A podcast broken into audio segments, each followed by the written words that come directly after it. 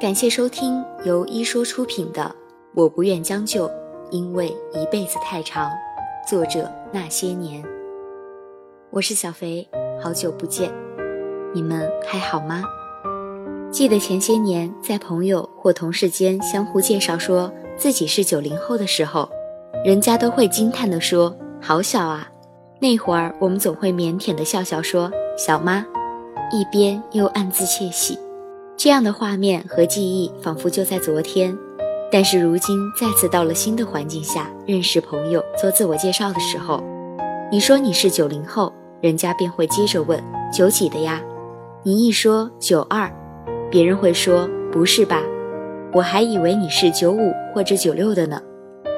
年龄啊，真是让人尴尬，即使你多么不想承认，即便你长张娃娃脸。青春也就在无声无息之间消逝了。作为女生，到了二十五六的年纪，如果还是单身，很多家长便开始着急了。这个说该结婚了，那个说该生小孩了。老了恢复不好，再不嫁就要被剩下了。一方面却又要你找一个条件好的、身材高的，但唯独不会在意是不是你喜欢和合适的。作为男生，到了二十七八的年纪，如果还是单身，父母便开始按耐不住了。这个说别太挑，看得过去就可以了；那个说爸妈老了就想快点抱孙子，辛苦了一辈子，这点心愿你不会都不能满足吧？各种各样的为你好，安排了一场又一场的相亲，让多少这个年龄又未婚的男女青年有苦无处诉啊！网上看过太多类似的帖子和文章了，感觉每一篇都赤裸裸地写出了现今未婚男女青年的心情，读后难免产生深深的共鸣。难道这个年纪我们都悲哀到只能在文字里才能寻求知音了吗？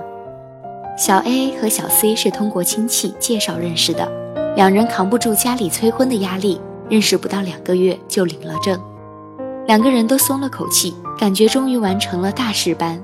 不用再受催婚的折磨了。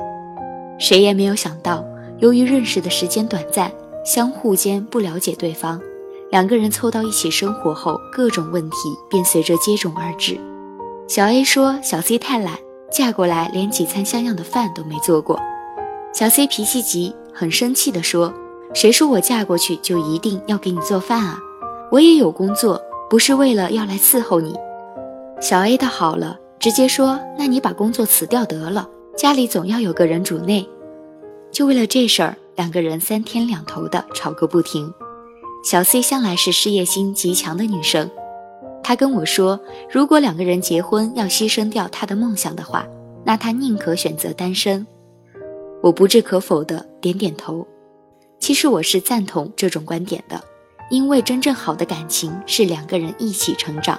而不是为了某个人牺牲掉对方的梦想。若是这样，我也宁可单身一辈子。小 C 后来也曾心平气和地和小 A 说了他的梦想，他不想做全职家庭主妇，在休息放假之余也会烧一桌好的饭菜给家人吃。但小 A 依然坚持要小 C 辞掉工作。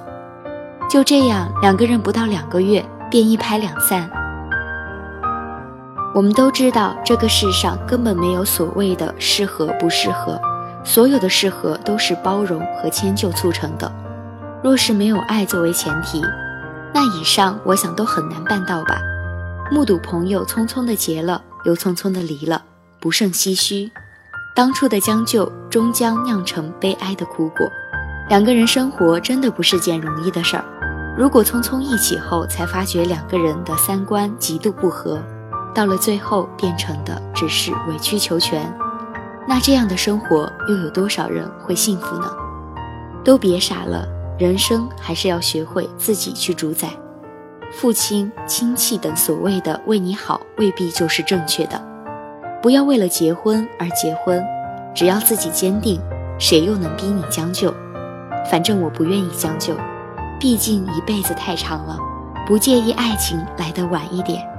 只要是真的。感谢收听由一说出品的《我不愿将就，因为一辈子太长》，作者那些年。